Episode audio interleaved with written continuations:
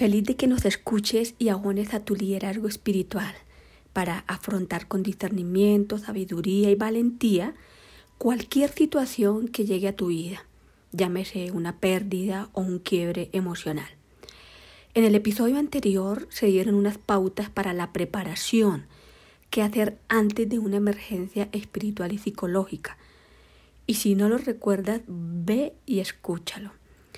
Eh, estas pautas para fortalecer la musculatura interna, esa resiliencia y salir victoriosos.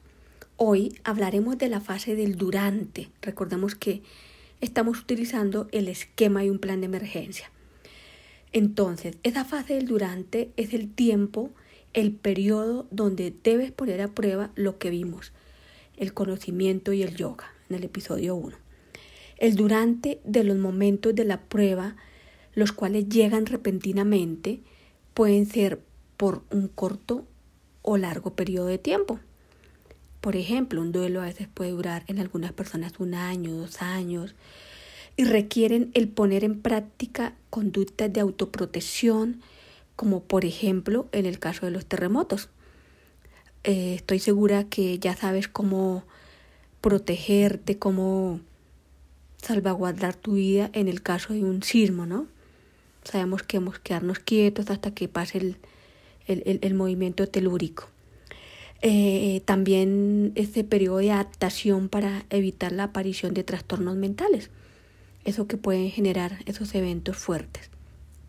Ahora, es importante conocer también esos remesones emocionales, ¿no? Que se generan a nivel mental, espiritual, físicos, sociales, por los que se puede pasar durante una emergencia, como el aislamiento, el querer estar solo, que nadie me hable, la irritabilidad, evadir la realidad, trastornos del sueño, miedo, ansiedad, eh, muchas veces confusión, negación y hasta vacíos.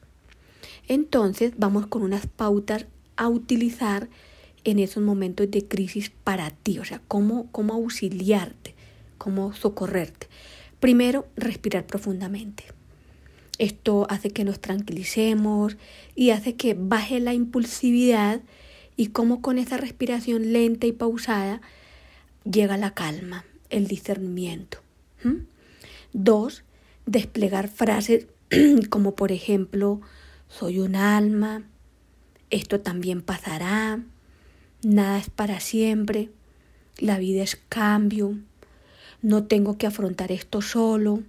Eso lo vimos en el episodio número uno, ¿sí? La importancia de contar con esas frases de poder. O le cuento a Dios y le entrego la situación por la cual estoy pasando. Tres, buscar amigos. fundamental, fundamental, las redes de apoyo. Personas que puedan escucharte, contenerte o en muchas ocasiones inclusive hasta buscar ayuda psicológica. Y cuarto, tiempo para meditar. Ese espacio a solas para reconectar, comprender, soltar y sanar. Ahora, mm, ¿cómo prestar un primer auxilio a un allegado tras un incidente crítico? Mm, actualmente existen manuales de primeros auxilios, hay unos protocolos internacionales, mm, todos con la estructura del ABCDE. Y es muy importante tener esos conocimientos sobre ello. Algunas pautas de estos mm, procedimientos son escuchar a las personas, ser muy empáticos, muy asertivos con lo que decimos, no presionarlas para que hablen, reconfortarlas y ayudarlas a calmarse, orientarlas para acceder a información, servicios y apoyos que le puede brindar los sistemas de salud, apoyos terapéuticos, espiritualmente mm, dar muy buenos deseos, enviar vibraciones de paz, de calma, de tranquilidad. O una excelente opción es escribir una carta al psicólogo supremo, comentándole sobre esa persona y su situación, sobre ese allegado. Y para finalizar, vamos a hacer una meditación de rescate. es decir, para salir de esos estados desarmónicos. Entonces, con la respiración lenta, profunda y luminosa de paz y calma, conectamos con la tranquilidad. Inhalando, respirando de manera consciente aquí y en el ahora, vamos conectando con ese estado angélico, con nuestro estado elevado. Nos visualizamos a nosotros mismos, o sea, como si estuviésemos al frente, o sea, como si estuviésemos frente a un espejo. Y vamos a enviar al yo del futuro, es decir, a nosotros mismos, en esos momentos fuertes, vibraciones de discernimiento, el poder de afrontar, de fluir, con mucho amor, con mucha intención. Colocamos una mano sobre el hombro derecho